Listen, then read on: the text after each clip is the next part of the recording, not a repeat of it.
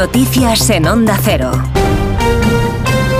Buenas tardes, avanzamos hasta ahora algunos de los asuntos de los que vamos a hablar con detalle a partir de las 12 en Noticias Mediodía, empezando a esta hora por Rusia y la muerte en prisión del líder opositor Alexei Navalny, el disidente molesto para Vladimir Putin, que según los servicios penitenciarios de Rusia ha muerto de forma repentina en la cárcel del Ártico en la que permanecía. El Kremlin dice no tener datos sobre la muerte de Navalny.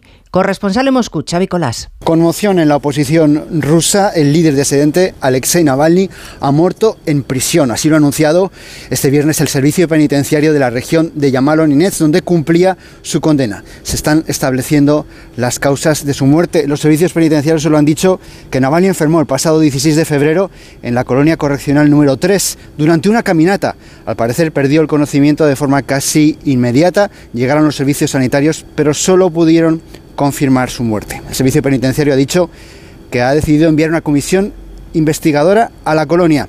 El presidente ruso Vladimir Putin ha sido informado de la muerte de Navalny, dice el Kremlin. La secretaria de prensa de Navalny asegura que a estas horas no tiene confirmación oficial del fallecimiento.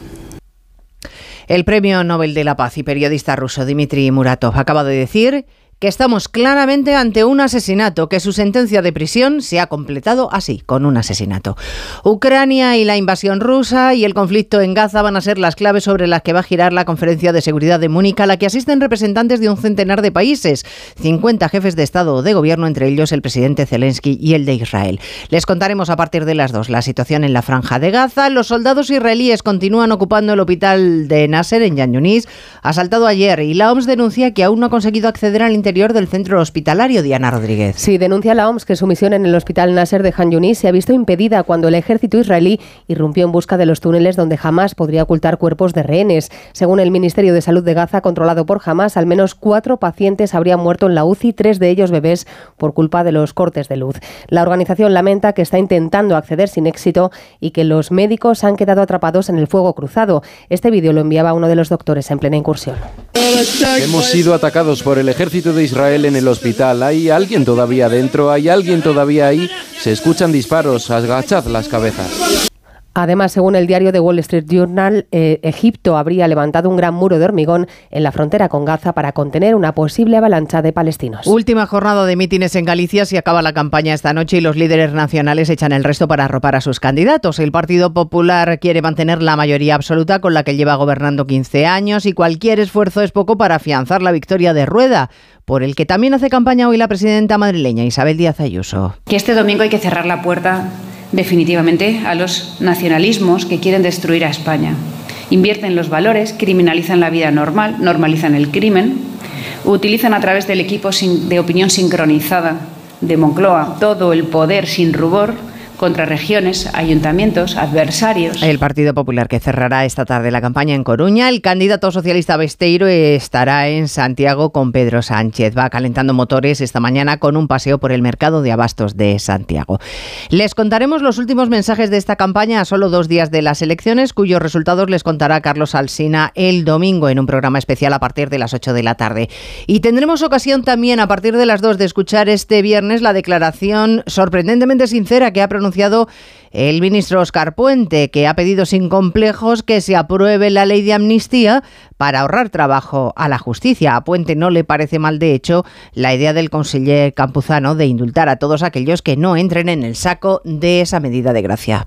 Lo que dice Campuzano no creo que sea ningún disparate. Es decir, lo que nosotros estamos diciendo es que lo que queremos es reconducir a la política eh, lo que sucedió en Cataluña hace eh, siete años. Y, por tanto, que queremos sacar esta cuestión de los tribunales de justicia, que queremos que no haya consecuencias de carácter penal para las personas que participaron en esos hechos. Por cierto, que el lunes se constituye la Comisión para el Traspaso de Cercanías a Cataluña.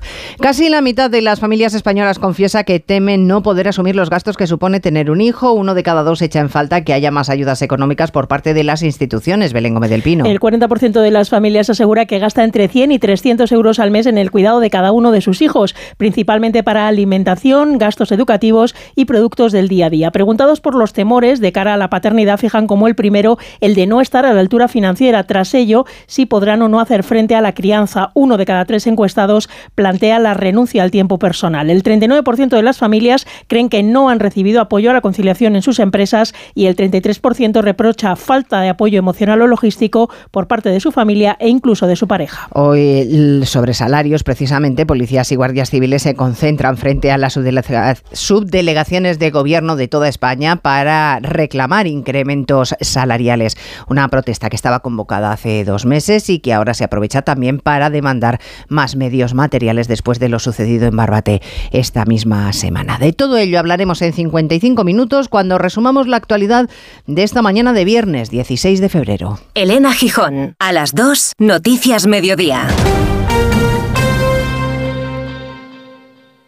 De nuevo, buenos días España. Protagonista, Luis del Olmo. Luis del Olmo era un enamorado de su trabajo. Protagonistas nosotros en acción. Abrió un camino que todos los demás seguimos. Le he respetado y le respetaré siempre. Información, opinión, entretenimiento. Para la radio cambiar es más que vivir. Sus principales virtudes yo creo que es sin duda la innovación, la independencia. Una parte de lo que entendemos por radio se la inventó Luis del Olmo. Te agradezco que recuerdes la historia de protagonistas. Una serie documental escrita y dirigida por Diego Forte. El mérito es de ustedes, amigos oyentes. Aquí está, protagonistas. Cada lunes, un nuevo capítulo de este podcast en la web y en la app de Onda Cero.